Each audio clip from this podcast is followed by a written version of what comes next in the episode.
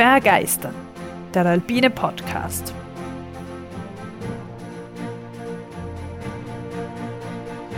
Wir tauchen ein in die Faszination der Berge und der Natur. Wir stellen euch die großen Abenteurer und Grenzgängerinnen vor. Wir bringen denkwürdige Momente und kulturgeschichtliche Hintergründe in euer Ohr. Wir wollen euch begeistern. Wunderschönen guten Abend, liebe Hörerinnen und Hörer, oder guten Morgen oder guten Mittag und hallo Tobi. Ja, hallo Barbara und herzlich willkommen, liebe Zuhörerinnen und Zuhörer. Freut mich sehr, dass ihr wieder mit dabei seid.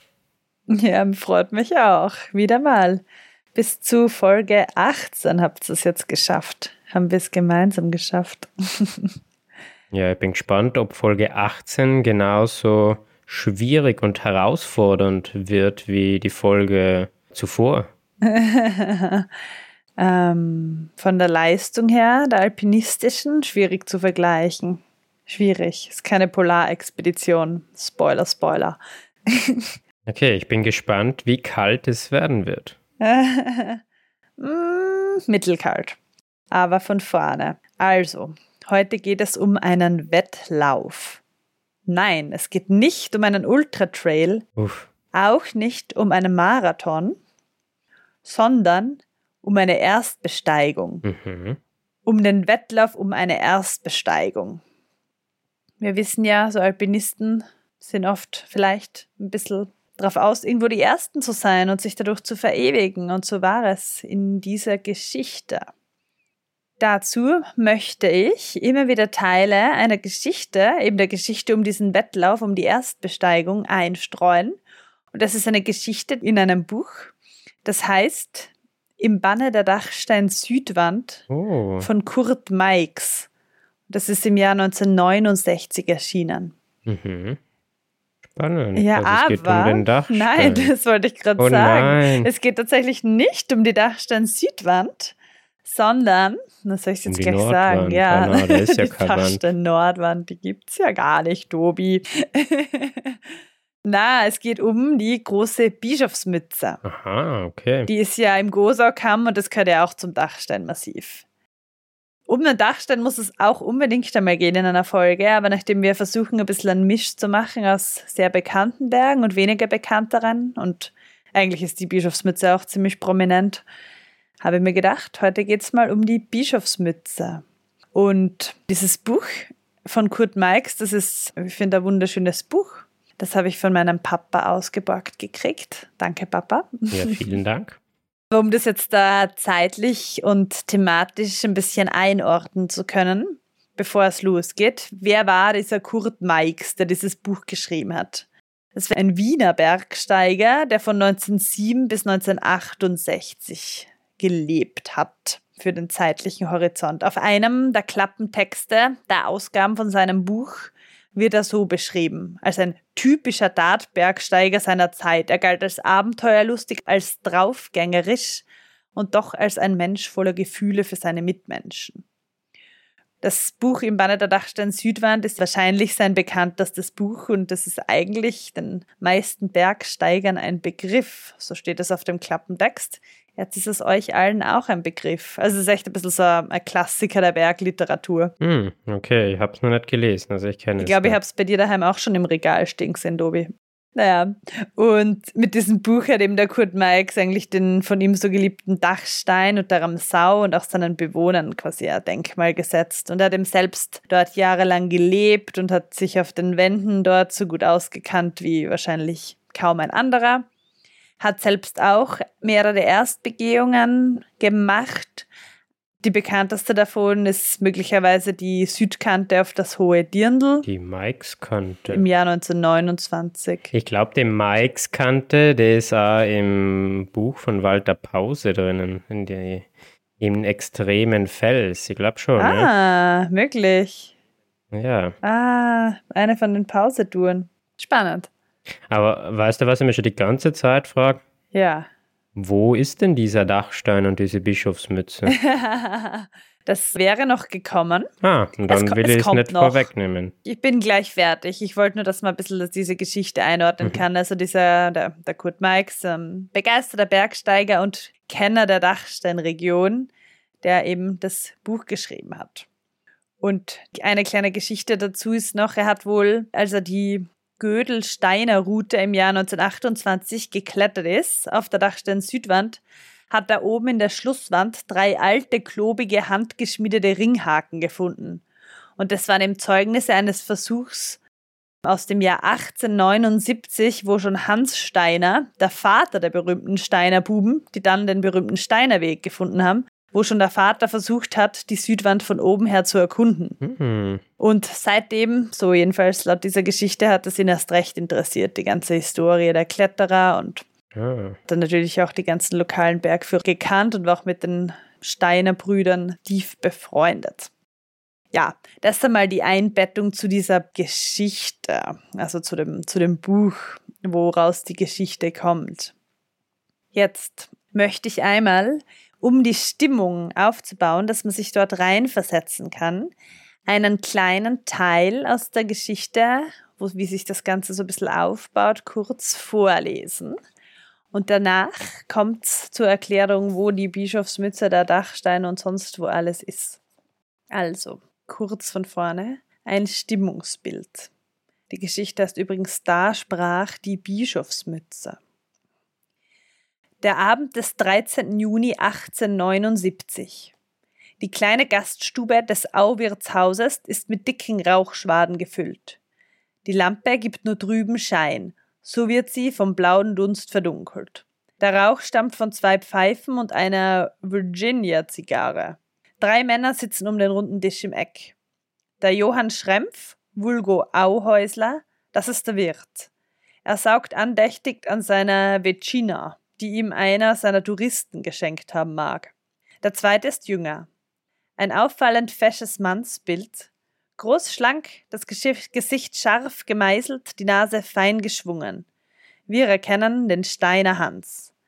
Der dritte ist der Knaus Franz, ein großer, breitschultriger Kerl, ein Wildschütz, der beim Rangeln oder Raufen in der ganzen Obersteiermark und auch im Salzburgerischen kaum einen ebenbürtigen Gegner hat. Draußen trommelt der Regen gegen die Scheiben. Das richtige Wetter zum Erzählen. Die drei reden von dem, was ihre höchste Leidenschaft ist. Vom Jagern. Der Knaus Franz berichtet gerade, wie er droben am Stein zwei Jägern ausgekommen ist, die hinter ihm her waren. Er hatte einen Gamsbock erlegt, als ihn die Jäger überraschten. Ja, also ein bisschen, es geht dann noch weiter, weil wir, wir jetzt ja nicht die ganze Geschichte vorlesen. Also im Prinzip diese drei Herren kennen sich wohl gut, tratschen da so ein bisschen übers Jagen. Man merkt auch, dass das Buch vielleicht ein bisschen älter ist, aber ich finde das ja ganz cool, weil ich meine, das spielt auch in der, einer älteren Zeit, dann kann ruhig die... Wann hast du gesagt? 67 oder wann ist das geschrieben worden? Witzigerweise, die eine Ausgabe ist 69 und auf Enstal Wiki, so eine Art Wikipedia, steht 1970. Also so circa 69, 70. Also wir haben uns in das Stimmungsbild hineinversetzt können das uns im Kopf noch weiter spinnen und dann geht's weiter. In diesem Augenblick hört man Schritte draußen im Vorhaus. Die Stummtür wird aufgerissen. Im Rahmen steht ein Bub von knapp 14 Jahren. Von seinem Lodenmantel und Hütel rinnt das Wasser. Der Hirsel ist es, der Junghüter von der Aualm. Er grüßt nicht, schreit nur. Auhäusler! Die drei schauen auf. Wütend, dass sie gerade jetzt unterbrochen werden, da alle den Atem anhalten, wie der Franz zuletzt doch noch den Jägern entronnen ist. Der Auhäusler knurrt. Was willst, Bur? Bist narisch? Der Bub stottert. Auhäusler, auf der Alm sind drei Herrische. Sentwegen brauchst uns nicht stören. Das ist noch nicht Brauch, dass so ein Junge tut das Maul aufreißt, wenn große Leute dischkerieren, steht da. Hm. Als dann, Franz. Hinter deiner sind zwei Jager, Bevor der Knaus mit seiner Erzählung fortfahren kann, platzt wieder der Hirst rein. Auhäusler, die drei Herrischen sind Touristen. Ärgerlich über die nochmalige Störung brummt der Wirt. Na, und? Die drei Herrischen haben zwei Führer. Wir können den Touristen nicht vorschreiben, mit welchen Führern sie gehen sollen. Die zwei Führer sind Undeutsche, Wallische. Der Auhäusler wird langsam zornig. Er mag überhaupt nicht, wenn fremde Führer den Ramsauern ins Kraut spucken. Den Buben aber schreit er an. Bur, das interessiert uns nicht. Sei Staat. Aber der Bur ist noch nicht still. Auhäusler, die wollen die Mützen machen. Einen Augenblick ist es totenstill in dem Raum. Dann saust die Faust des Auhäuslers auf den Tisch. Dieser Schlag gilt jetzt nicht mehr einem Jäger oder Schützen. Langsam kommt es von den Lippen des Wirtes. Na, das tut nicht. Die große Bischofsmütze, die noch niemand bezwungen hat. Diese Felsenburg, die wollen ein paar Herrische mit fremden Führern machen. Ganz heimlich, ohne ihnen etwas zu sagen. Erst vor 14 Tagen ist der Knaus Franz Hochtrom gewesen in den Felsen der Mütze und hat sich die Geschichte angeschaut. Damals war noch zu viel Schnee. Und jetzt? Drei herrische und zwei walsche Führer, als ob die Ramsauer zu schlecht wären? Vergessen ist das Schützenabenteuer des Knaus. Nur mehr ein Gedanke beherrscht die Männer in der Gaststube des Auwirts. Die große Bischofsmütze. Jo, das ist einmal, wie sich die ganze Geschichte auftut. Ein Affront. Ein Affront, genau. Einer Frau in der lustigen alten Sprache geschrieben. Also, das ist jetzt Originaltext, aber worum geht es eben? Um die große Bischofsmütze, jetzt zu deiner Frage. Um der Sprache getreu zu bleiben, eine Schweinerei. Eine Schweinerei, was ist Schweinerei obersteirisch? Ich weiß es nicht. ja. Ah, wahrscheinlich spreche ich den Dialekt eh voll falsch aus, aber ich, ich bemühe mich. In jedem Fall die große Bischofsmütze. Viele kennen den Berg wahrscheinlich eh. Das ist ein Berg im Gosaukamm im Dachsteinmassiv, wie schon gesagt. Sie hat eine stolze Höhe von 2458 Metern. Aber da musst du erklären, wo das Dachsteinmassiv ist. Ja, das ist im, im also die Bischofsmütze ist im Bundesland Salzburg. Prinzipiell der Dachsteingipfel ist ja bekanntlich der höchste Berg von Oberösterreich und der Steiermark. Da verläuft die Grenze genau über den Gipfel. Also die Dachstein-Südwand ist in der Steiermark und dann die Hallstätter Gletscher und so auf der Hinterseite ist dann ja in Oberösterreich. Die Salzburger, erstens mal ist die Grenze weiter drüben, weiter im Westen, eben beim Kamm. Außerdem wollen die wahrscheinlich nicht mitreden wegen dem höchsten Berg, weil die haben ja sowieso den Groß-Venediger als ihren höchsten Berg und das große Wiesbachhorn als den zweithöchsten. Das kennen wir ja aus Folge 14, by the way. Also in diesem quasi Dreiländereck befinden wir uns im, mit dem Dachsteinmassiv, wobei die große Bischofsmütze nur im Bundesland Salzburg ist. Also den Kamm vom Dachstein weiter Richtung Westen. Gemeinsam mit der kleinen Bischofsmütze, die nur ein bisschen niedriger ist, nämlich 2430 Meter, gemeinsam mit dieser bildet sie einen markanten Doppelgipfel, der dem Gosaukamm frei entragt. Also eindrucksvolles Bild, die Bischofsmützen sind durch die sogenannte Mützenschlucht voneinander getrennt. Das kommt dann auch noch in einem nächsten Teil der Geschichte vor, weil man da natürlich Aufstiegsmöglichkeiten überall sucht. Und sie liegen auf der Grenze zwischen den Gemeinden Filzmoos und Annaberg-Lungötz. Woher kommt jetzt dieser lustige Name, der doch ein bisschen eigentümlich ist? Kann man sich eh denken, von ihrer charakteristischen doppelgipfeligen Form erinnert wohl an eine Mütze eines Bischofs. Historisch findet sich ja auch irgendwo der Name Gosauer Stein, weil er über dem Gosautal steht, aber eigentlich wird sie überall als Bischofsmütze bezeichnet. Außerdem habe ich gefunden, dass der Name als in einer zweiten Ebene Bezug darauf nimmt, dass sie die Grenze zwischen dem Erzherzogtum Österreich und dem Erzbistum Salzburg bildete und so über den Enzbongau des Salzburger Erzbischofs damals Wache hielt quasi.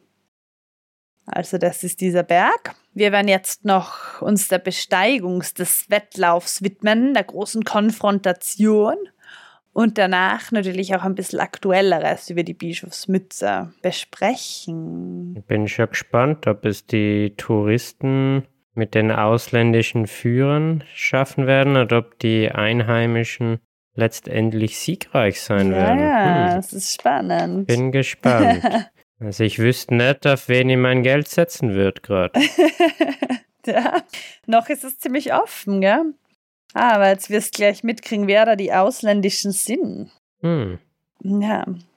Also wieder ein kleines Stimmungsbild, wo wir uns jetzt befinden, in der sogenannten B-Hub-Hütte auf der Aualm. So eigentlich ausländischen, wahrscheinlich die Ausländer, oder? Aber im, im Buch werden sie ausländischen bezeichnet. Im Buch, also ja. das ist jetzt alles, wird alles benannt. Das, auch das Walsche ist nicht von mir. Also wir befinden uns in der B-Hub-Hütte auf der Aualm. Durch das kleine Fenster schaut ein Mann hinaus in den trostlos plätschernden Regen. Sitzen und warten. Das ist nichts für einen Mann, dem das Blut eines Abenteurers durch die Adern rinnt, den der Ehrgeiz zu den waghalsigsten Daten treibt, den außergewöhnliche Körperkraft auch befähigt, diese Daten auszuführen. So große Wort, oder? Seit drei Tagen sitzen sie nun schon hier auf der Alm und seit drei Tagen regnet es. Das ist eine bittere Pille für einen Mann wie den Markgrafen Alfred Pallavicini. Oh. Oh. Den kennt man. Die Situation kennt man, oder? Aus diversen Bergfilmen irgendwo sitzen und warten, dass das Wetter aufreißt, ein Wetterfenster. Und ja, Alfred Pallavicini, ein auch nicht unbekannter Name in der Bergsteigerszene. Seine beiden Begleiter, Anton Posel-Czorich und von Rumpler, nehmen die Sache mehr gelassen auf und die beiden Bergführer aus Cortina d'Ambezzo, Arcangelo Di Mai und Santo Sior Paes vertreiben sich die Zeit mit Essen, Spielen, Schlafen. Pallavicini aber findet keine Ruhe. Draußen in der Rauchkuchel hantiert die Sennerin die Lies. Sie röstet über dem offenen Feuer in der eisernen Pfanne ein feinstes Mus, wie die Ramsauer den fetten Holzknechtschmarrn nennen. Die Herrschaften sollen ein ordentliches Abendessen haben. Hier und da aber schaut die Lies zur Tür hinaus, als ob es jemand anderen erwartete. Also die spürt vielleicht schon, dass sich da was zusammenbraut. Eine Konfrontation vielleicht. es beginnt schon leicht zu dämmern. Da kommen drei. Der Auhäusler, der Steiner, der Knaus. Ja, wir haben ja gehört, dass Knaus ist ein starker Raufbold in der Obersteiermark und in ganz Salzburg, aber. Oh nein. Die Sennin, da steht auch Sennin, ich habe mir gedacht, das heißt Sennerin, aber damals wohl die Sennin, wischt die Hände am Fürduch ab, lacht über das ganze Gesicht. Schön, dass da seid. Sie gibt den dreien die Hand, dem Steiner vielleicht einen Augenblick länger als den anderen. Das Mousse ist gerade fertig. Es brutzelt knusprig braun und riecht sakrisch gut. Die Lies nimmt die Pfanne vom Feuer, stellt sie auf den Pfannhalter vor die drei auf die Bank. Sie vergisst scheinbar ganz, dass das Essen für die Gäste in der Stube bestimmt war. Da, gsegen Gott. Vom Mus bleibt nichts übrig, nicht ein Rösal und die Lies muss neu Teig anrühren für die Fremden. Hast du uns den Hirsel geschickt? fragt der Auhäusler mit vollen Backen kauend. Die Sennen schmunzelt. Wird schon so sein. Bist der recht tüchtigs Leutel, brummt der Auhäusler. Der lange Steiner mit dem schneidigen, bildhübschen Gesicht misst die Liesel mit einem verstohlenen Seitenblick und stellt fest, dass sie zur Tüchtigkeit noch ein gutes Maß an Sauberkeit mitbekommen hat. Wichtige Qualitäten damals. Heute auch. Der Auhäusler fragt wieder, wo sind denn nachher die Herrischen? Die Lies deutet mit dem Muse auf die Stubentür. Hm, macht der Auhäusler, leckt seinen Löffel sauber. Die anderen beiden folgen seinem Beispiel. Dann stehen sie auf. Langsam und bedächtig, wie es der Brauch ist, gehen sie in die Stuben. Der Steiner und der Knaus müssen sich tief bücken, um durch den Türrahmen zu kommen. Grüß Gott, benannt, ist da noch Platzl für uns? Aber selbstverständlich. Die drei Herren erwidern herzlich den Gruß der drei Ankommenden und rücken auf der Bank zurecht. Uff, keine Schlägerei. Nur wissen sie ja nicht, wer das ist. also. Sior Paes und die Mai streifen sich mit den Händen über die ohne dies schnurgrad gezogenen Scheitel. Sie grinsen freundlich. Man muss in der Fremde seine guten Manieren besonders zeigen. Auch vor so groben Holzknechten. Gerade vor solchen. Die drei Ramsauer haben sich breit und bequem hingesetzt, ziehen die nassen Schuhe aus und hängen sie auf die Ofenstange zum Trocknen. Das ist ein guter Anknüpfungspunkt für den Auhäusler. Ach verdammt schieres Wetter heute. Zieht immer, oder? das Gespräch. Ja, leider, meint Pallavicini. Sehr sleckte Wetter, echot Sior Paes von der Ofenbank her. Steht so da. Ah, sind die Herren vielleicht Ausländer? fragt Steiner verbindlich. Die Mai schüttelt den Kopf. Wir sind Österreicher aus Cortina. Ja, so. Also historisch war das wohl so. Aber ist es so eine schlechte Wetter heute? du kannst das besser, ja. ja. Also, jetzt wollen sie da wohl ein bisschen ja, mit den beiden da, den Leuten reden und schauen, was da so die Pläne sind. Anstelle der nassen Schuhe haben die Ramsauer jetzt Strohbatschen an, die ihnen die fürsorgliche Lies hingestellt hat. Der Steiner und der Knaus ziehen die Pfeifen hervor. Also die Lies hat wohl schon äh, Partei ergriffen. Ja, schon längst, oder? Ich glaube, die, ja, ja. ja, der Händedruck. Ja, offenbar zieht er mehr als die Scheitel von den Italienern. die schnurgerade gezogenen Scheiteln steht da. Und der charmante Akzent. Entschuldige, ich wollte nicht unterbrechen. Nein, nein, nein, es, es, es ist gut. Dann wachen wieder die ZuhörerInnen auf. Na, also sie rauchen jetzt Pfeife gemeinsam und schauen schweigend den Rauchringen zu. Also la la la la, die Situation wird aufgebaut. Endlich eröffnet Auhäusler das Gespräch. Ja, ist nicht so einfach wahrscheinlich, da das klug loszusprechen. Er fragt doch direkt. Wollen die Herren vielleicht eine Partie machen? Vielleicht, antwortet Pallavicini. Etwa übers Stuhlloch zu Zwieselalben oder umi übern Sulzenhals zu Bachlerhütten. Das kommt auf das Wetter an. Oder wollen sie etwa gar auf Höhe ins Gebirg, auf den Dachstein oder sonst wohin? Vielleicht. Jetzt stößt der Knaus ein paar mächtige Rauchwolken aus dem Mund. Wenn die Herrschaften ins Gebirg gang, wär's da nicht besser, sie daten sich einen Führer nehmen? Der Dachstein ist da, meint der Steiner. Da fährt die Mai auf. Wir brauchen nix Führer. Wir seien selber Führer. Wir haben schon viel schwerere Berge gemacht als diesen Dachstein. das steht so. so ob der Akzent gut ist, aber. Wer ist ein Führer? fragt der Auhäusler lauernd. Der Santo und ich, erklärt die Mai auf seinen Gefährten weisend. Ah so, wir haben denkt, ihr seid herrische, brummt der Knaus, weil's gar so fein benannt seid, ergänzt der Steiner. Da steht der Auhäusler auf, geht zu den beiden österreichisch-Italienern, streckt ihnen die Hand entgegen. Als dann, nachher sind wir ja Berufskollegen. Da schaut Balevicini auf. Ah, woher sind Sie denn? Auhäusler macht eine wegwerfende Bewegung. Ah, nur von der Ramsau. Ich bin der Auhäusler. Und ich der Steiner Hans. Und ich der Knaus Franz. Der Ruf der Ramsauer Führer ist auch zu den Ohren der Herren gedrungen. Sie schütteln den dreien die Hand. Es freut uns, die bekannten Ramsauer Führer kennenzulernen. Die Begrüßung ist die Einleitung zu einer längeren Pause des Schweigens. Seit die Ramsauer gesagt haben, wer sie wären, liegt etwas Spannung in der Luft. Oh nein. In dem Raum sind jetzt zwei Parteien, ne? wenn, auch, wenn es auch noch nicht zu einer Kriegserklärung gekommen ist. Der Auhäusler hat seine Virginia wieder um ein gutes Stück kürzer geraucht. Dann hat er einen Schlachtplan fertig.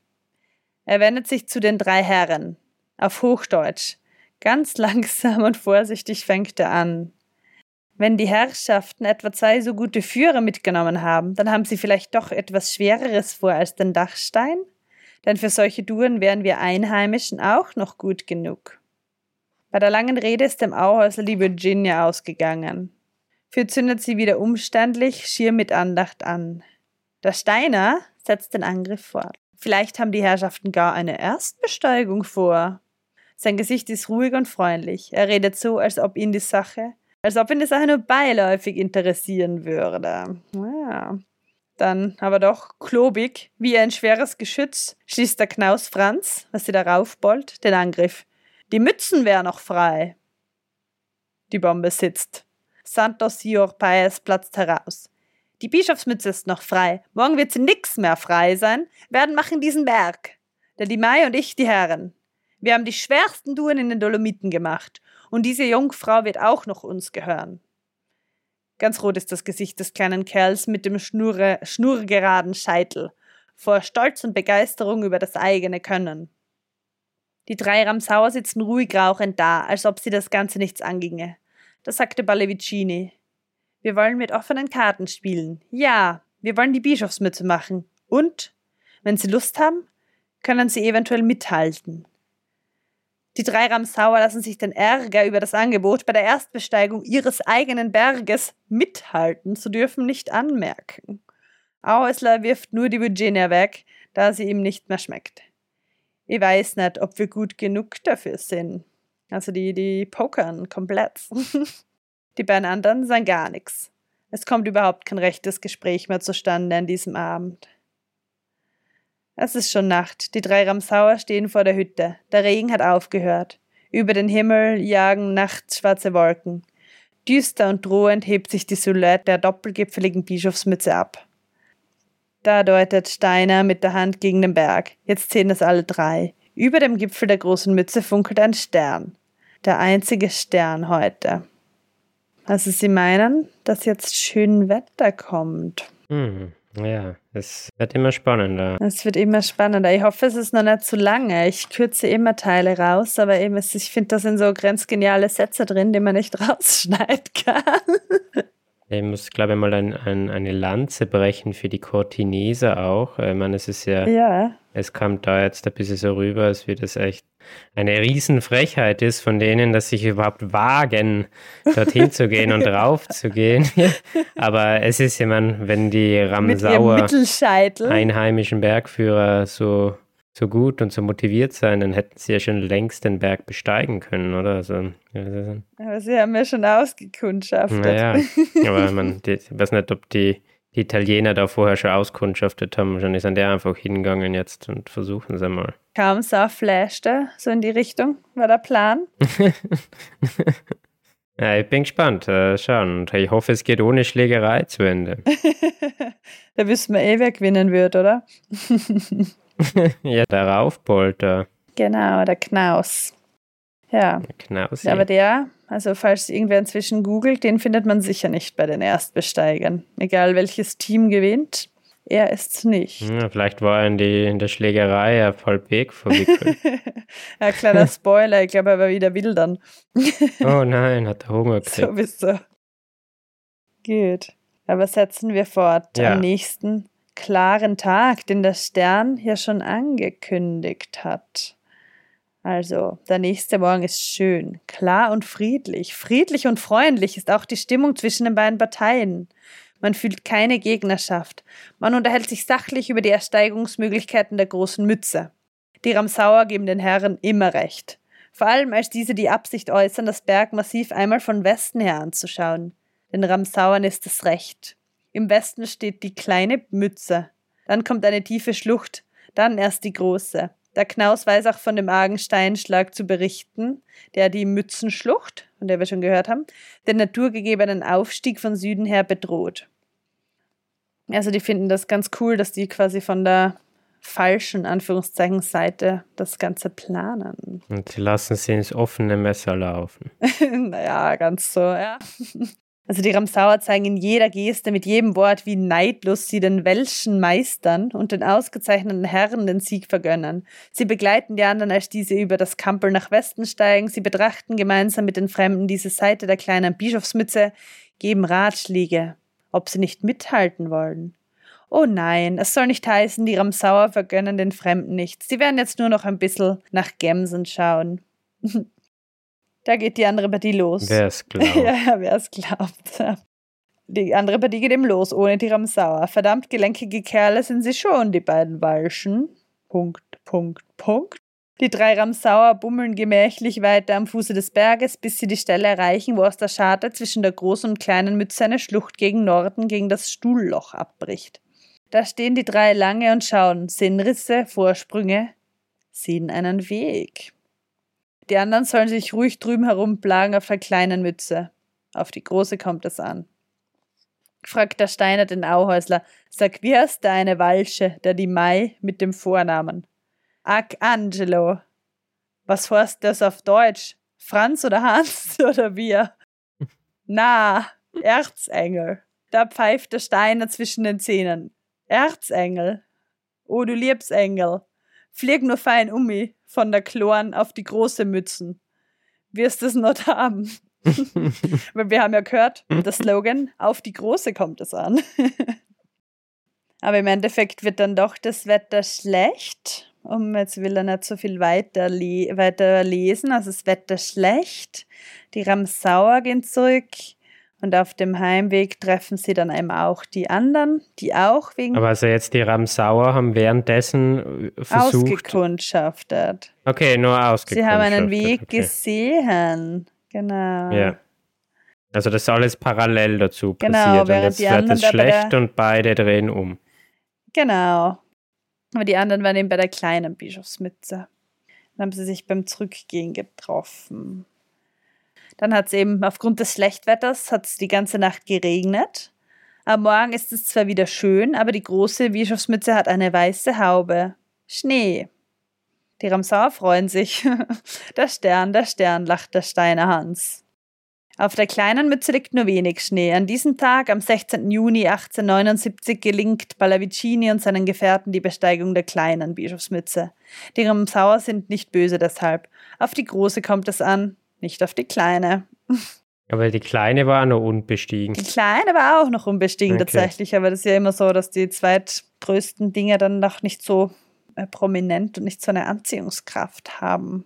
Naja, aber in jedem Fall ist dann aber immer mehr Schnee gekommen und dann ist die ganze Partie mit um Ballavicini abgestiegen. Er hat aber gesagt, der Ballavicini, dass sie wiederkommen, sobald der Berg schneefrei ist. Der Auhäusler hat dann auch zu Lies gesagt von der Hütte, wir sind gleich wieder da, weil die Mützen abbar ist. Zwei Versprechen. Wie wird das ausgehen? Also wir sind jetzt am 16. Juni gewesen. Dann sind alle mal unten im Tal, die Italiener und der Ballavicini weg. Aber am Abend des 27. Juni sind die Ramsauer Führer wieder auf der Aualm. Diesmal nur zwei. Auhäusler und Steiner. Der Knaus rennt irgendwo den Gemsen nach und den Jägern davon. Die anderen können nicht warten, bis er zurückkommt. Die Mütze ist Apa. Pallavicini kann jeden Tag mit seinen Walschen wieder da sein. Die Mütze aber muss den Ramsauern gehören. So ein Regionalpatriotismus, wenn man das so nennen kann. 28. Juni, ein strahlend schöner Tag. Um 6 Uhr früh stehen Auhäusler und Steiner am Fuße der Nordschlucht, die sie neulich ausgekundschaftet haben. Jetzt haben sich die beiden mit dem Seil verbunden. Auhäusler steigt vor. Die Wände stoßen hier in einem Winkel zusammen, bilden eine Verschneidung. Diese wird schwieriger, der weite Weg scheint fast unmöglich. Da quert Auhäusler nach links, klettert über steile, kleingriffige Felsen wieder empor zu einem guten Standplatz. Der zweite kommt nach, geht gleich weiter, übernimmt die Führung. Steiner quert wieder ein Stück nach rechts in die Fortsetzung der Verschneidung. Hier zieht ein Kamin empor. Ich hoffe, alle können das nachklettern nach der Beschreibung. Auhäusler beobachtet jede Bewegung des Kameraden. Das Eis der Nagelschuhe gibt einen metallischen Klang. Hier und da saust ein Stein herab, der knapp an Auhäusler vorbei pfeift. Aber mit ruhigen Bewegungen, langsam und gleichmäßig arbeitet sich Steiner hoch. Er geht so, als ob er sich auf sicherem Boden befände und nicht turmhoch über dem K. Noch einmal wechseln die beiden die Führung. Noch eine Seillänge in einem etwas brüchigen Kamin. Dann wird das Gelände plötzlich leicht, schrofig. Gleichzeitig laufen sie empor. Vor ihnen ragt eine Felszacke auf, den sie gut kennen. Er steht in der Scharte zwischen den beiden Mützen. Durch eine Schuttrinne links der Felszacke steigen sie weiter. Dann scheint das Spiel wieder ein Ende zu haben. Die Felsen schauen wieder drohend aus. Da ist links eine vielleicht fünf Meter hohe, nahezu senkrechte Wandstufe, und vor ihnen gegen Süden zu ist in den Fels ein Loch, eine Art Fenster eingesprengt, gerade groß genug, dass ein schlanker Mann durchkriechen kann. Das Loch ist mit Schnee gefüllt. Auhäusler will die steile Wandstelle zu Linken anpacken. Durch den Schnee krall ich nicht, versichert er. Aber da hat der lange Steiner Hansey schon mit dem Kopf die Schneedecke durchbrochen, steckt bis zum Bauch in dem Fenster. Sein Kopf schaut auf der Südseite hinunter in die Schlucht, die die große von der kleinen Mütze trennt. Die Füße baumeln nordseitig. Auhäusler, da geht's gut. Direkt der Steigen geht da auf. Damit entschwinden die Füße von der Nordseite und dann der ganze Steiner Hans den Blicken des Gefährten. Bleibt dem durch das Seil mit dem ersten verbundenen Auhäusel nichts übrig, als auch durch das Fenster auf Steiners ideale Steigen, wie er es genannt hat, zu folgen. Ganz leicht ist der Weg hinauf gerade nicht aber nicht schwer für Männer wie die beiden. Höher kommen sie, höher. Der Fels legt sich zurück, und plötzlich ist nichts mehr über ihnen als ein paar über den tiefen blauen Himmel ziehende Silberwolken. So hell hat wohl noch selten ein Juchzer des Steiner Hanse geklungen, wie jetzt, nach der Erstbesteigung der heiß umwobenen großen Bischofsmütze. Oh, jetzt ist es vollbracht. Sie haben es geschafft, genau. Ramsauer haben gewonnen, jetzt ist es vollbracht. Aber. Aber? Ja, der Abstieg. Na, gar kein, also das hätte jetzt gar nicht mehr nach. Sie steigen eigentlich, geht natürlich in der Geschichte noch weiter, aber das kann man ein bisschen, bisschen kürzen. Also sie sind relativ gemütlich abgestiegen. Was noch ein lustiges Detail beim Abstieg war, ist die Szene, wo der Steiner auf einen Pfeiler zeigt, der auf den höchsten Punkt der kleinen Mütze leitet. Und der hat eben auf diesen Pfeiler gedeutet und gesagt, da wird nie einer aufgekommen. Zu dem Zeitpunkt weiß er noch nicht, dass er neun Jahre später einen Sohn gibt. Er wird nicht gebieren, er wird einen Sohn bekommen.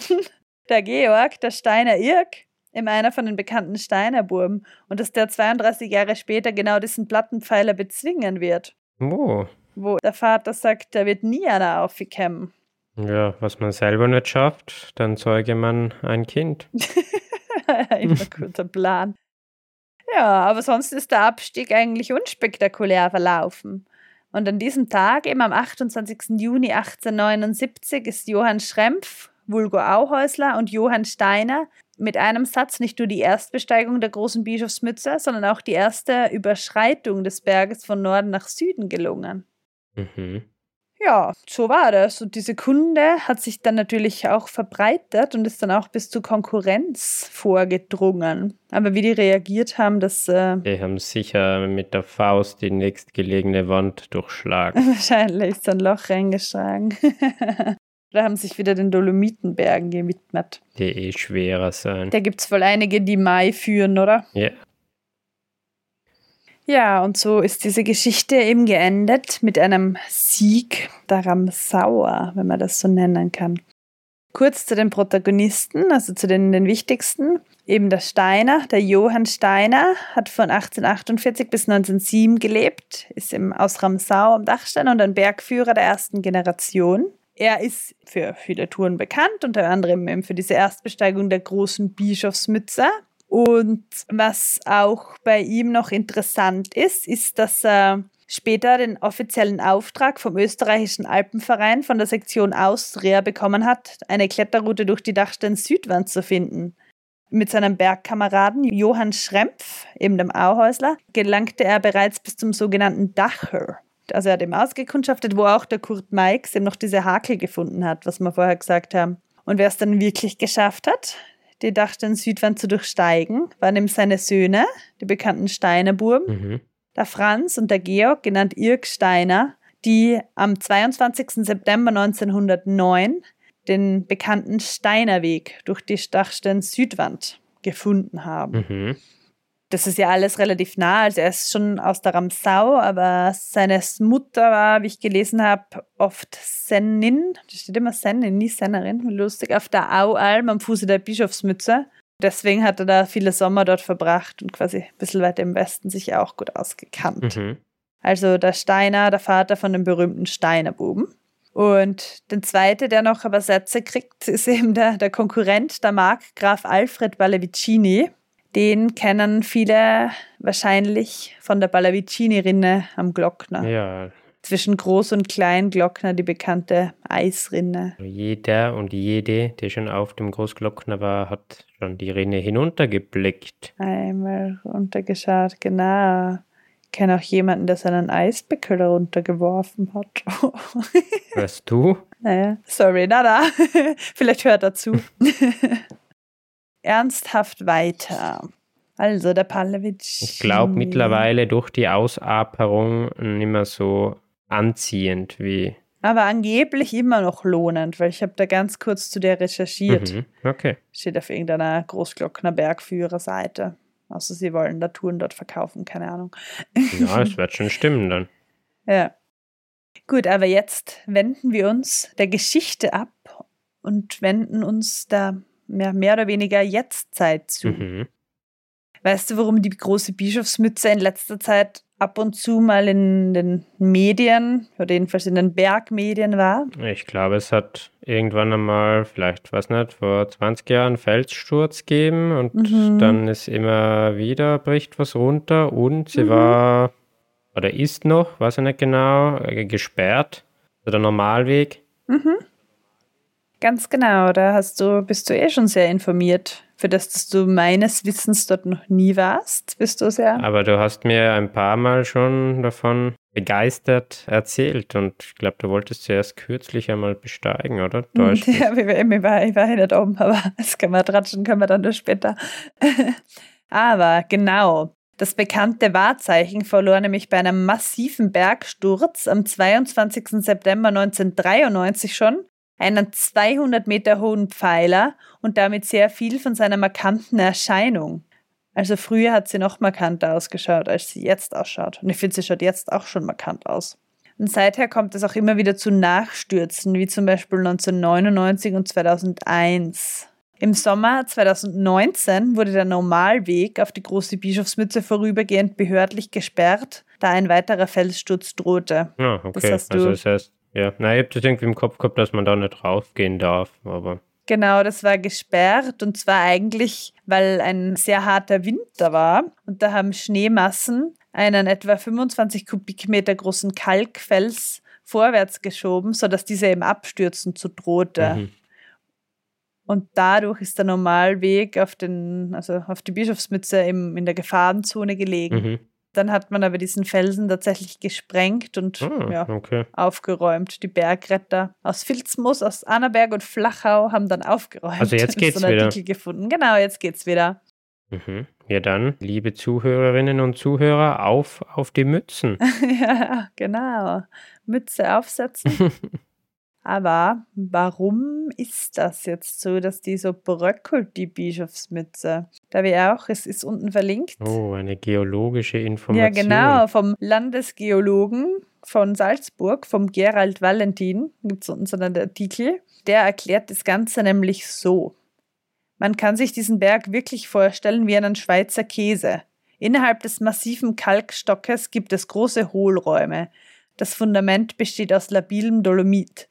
Dieses System hart auf weich macht die Bischofsmütze zu einem Sorgenkind für uns Geologen, hat er gesagt. Also im Prinzip, weil Kalk auf Dolomit ist. Das ist ein bisschen das Problem. Mhm. Es wird auch sehr gründlich überwacht, das Ganze. Alle zwei Jahre kontrolliert und vermisst nämlich eben genannter Landesgeologe das Ganze Millimeter genau mit Hilfe von Messbolzen in den größten Spalten unterhalb des Gipfels. Und ja, er hat eigentlich eine gute Nachricht als Abschluss in diesem Artikel genannt. Und er meint zwar, dass die Bischofsmütze sehr wohl bröckelt, aber derzeit noch relativ stabil ist. Okay, ja gut. Genau. Dann haben wir noch ein bisschen Zeit. Aber er ist in Bewegung. Also das ist bedarf Observanz. Mhm. Observanz, ein schönes Wort das dazu, also man kann wieder hin. Es gibt auch viele wunderschöne Kletterrouten auf die Bischofsmütze. Vor dem Felssturz oder vor, eigentlich vor den mehreren Felsstürzen gab es insgesamt ungefähr 30 Routen. Jetzt sind es 15. Okay. Ja, ist echt einiges weggebrochen, aber ich habe da vor 1993, am 22. September, da habe ich noch gerade noch nicht gelebt, also kann nicht mitdrehen, wie das dort um die ja, Kletterrouten die Chance bestellt dort war. ja, bei dir, ja. Der Normalweg auf die beiden Gipfel führt heute eben durch die sogenannte Mützenschlucht von Süden. Das ist laut UIA-Skala ein 2 plus mit einer Stelle 3. Mhm. Ein bekannter Ausgangspunkt für das Ganze ist oft die Hopfbürgelhütte, war ich aber noch nie. Und weiter drüben, wo ich wohl war, einmal ist die sogenannte Geisterkugel Ostkante. Das hast du wahrscheinlich gemeint, das ist noch nicht so lange her. Im Gosaukamm eben. Mhm. Von der Stuhlalm aus. Auch sehr, sehr nett und voll schön. Kann ich sehr empfehlen. Ja, das ist die Geschichte um das Wettrennen um die Bischofsmütze und wie sie heute bröckelt. Ja, wunderbar. Also ich bin froh, dass es dann doch die Einheimischen geschafft haben, weil es sind doch immer ein bisschen so die Sieger der Herzen, oder? Wenn sie dann nicht gewonnen hätten, aber eben so ist es doppelt gut. Na, und ich meine, ich glaube, für heuer ist es wahrscheinlich schon zu spät für mich. Also ich, vermutlich wird die Mütze dann bald Schnee haben oder hat sie vielleicht schon ein bisschen. Aber ich äh, werde das. Sie hat eine weiße Mütze.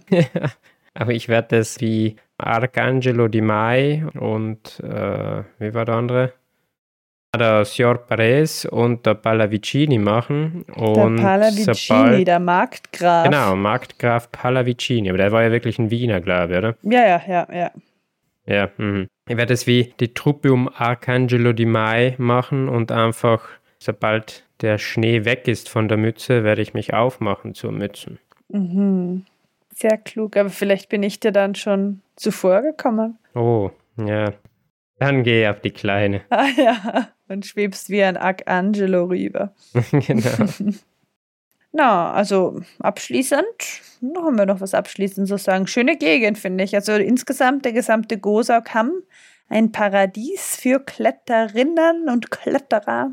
Und auch sonst landschaftlich sehr, sehr lohnend, finde ich. Und auch relativ im Vergleich zum Dachstein. Und jedenfalls auf der Seite da, wo ich war, von Annaberg aus, auch nicht so viel los. Ist auch sehr nett. Ich kenne die Gegend leider zu wenig. Ich kann da keine Empfehlungen geben, aber ich würde mich deinen Empfehlungen natürlich, ich würde denen natürlich vertrauen. Das ist schön. Ja, ich glaube, auf der anderen Seite eben vom Gosau See gibt es so einen Klettersteig und ich glaube, dass da eher ein bisschen mehr los ist. Aber man ist ja nicht zwingend so schlecht, wenn man gerne den Klettersteig geht. Aber auf der, gerade auf der Seite von Annaberg, das ist sehr, sehr geheimnisvoll und ruhig. Also da in unserer Kletterroute, da war niemand und auch daneben. Also ich habe den ganzen Tag niemanden gesehen. Und das war Sommer und Schönwetter. Und auch zum Skitouren gehen ist es angeblich schön. Kann man diese Kare runterfahren, haben uns Einheimische geflüstert. Ja, dann braucht man nicht so lange warten. Wunderbar. Dann braucht man nicht so lange warten. Das sind schöne Abschlussworte. Dann bedanke ich mich bei allen fürs Zuhören. Ich bedanke mich auch. Danke bei dir, Barbara. Danke bei unserem werten Publikum. Und worauf man auch nicht so lange warten muss, ist auf die nächste Folge. Die wird es dann wieder in zwei Wochen geben. Oh ja, und das ist wahrscheinlich Grönland Teil 2. Spoiler, Spoiler. Ja, und das haben wir ja schon die Folge haben vorher ja. Verraten. Ja, genau. Ja, und ich habe unten noch die ganzen Quellen natürlich. Da ist auch das Buch genau angeführt, wer die ganze Geschichte lesen möchte. Die war jetzt ja doch relativ gekürzt und auch andere Geschichten über die Dachstein-Südwand. Und, und mit diesen Worten verabschiede ich mich. Ja, danke schön und bis zum nächsten Mal. Bis zum nächsten Mal. Ciao. Wir bedanken uns bei allen, die uns bewertet haben auf den diversen Podcast-Plattformen. Wer das noch nicht gemacht hat, der bitte möge uns doch noch bewerten oder abonnieren oder uns auf unseren Social-Media-Kanälen folgen, auf Facebook und Instagram. Wer mehr über uns erfahren möchte, der kann doch gerne auf unserer Website vorbeischauen, ergeistern.com. Wir freuen uns natürlich über Rückmeldungen zu einzelnen Folgen. Wer dies öffentlich machen möchte, dann bitte unter der jeweiligen Folge auf YouTube kommentieren. Wer lieber eine private Nachricht schicken möchte, bitte eine E-Mail an kontakt.begeistern.com. Und ganz im Speziellen freuen wir uns natürlich, wenn ihr uns erzählt, was Bergsteigen für euch ist. Nimm deinen Gedanken auf und schick ihn uns an ich.begeistern.com, dann werden wir ihn in einer der nächsten Folgen einspielen. Diesmal bedanken wir uns recht herzlich bei der Aino, unser erster internationaler Beitrag. Ich bin gespannt, ob er die Sprache erkennt. Vielen Dank, Aino. Vaeltaessa koen maailman vahvemmin.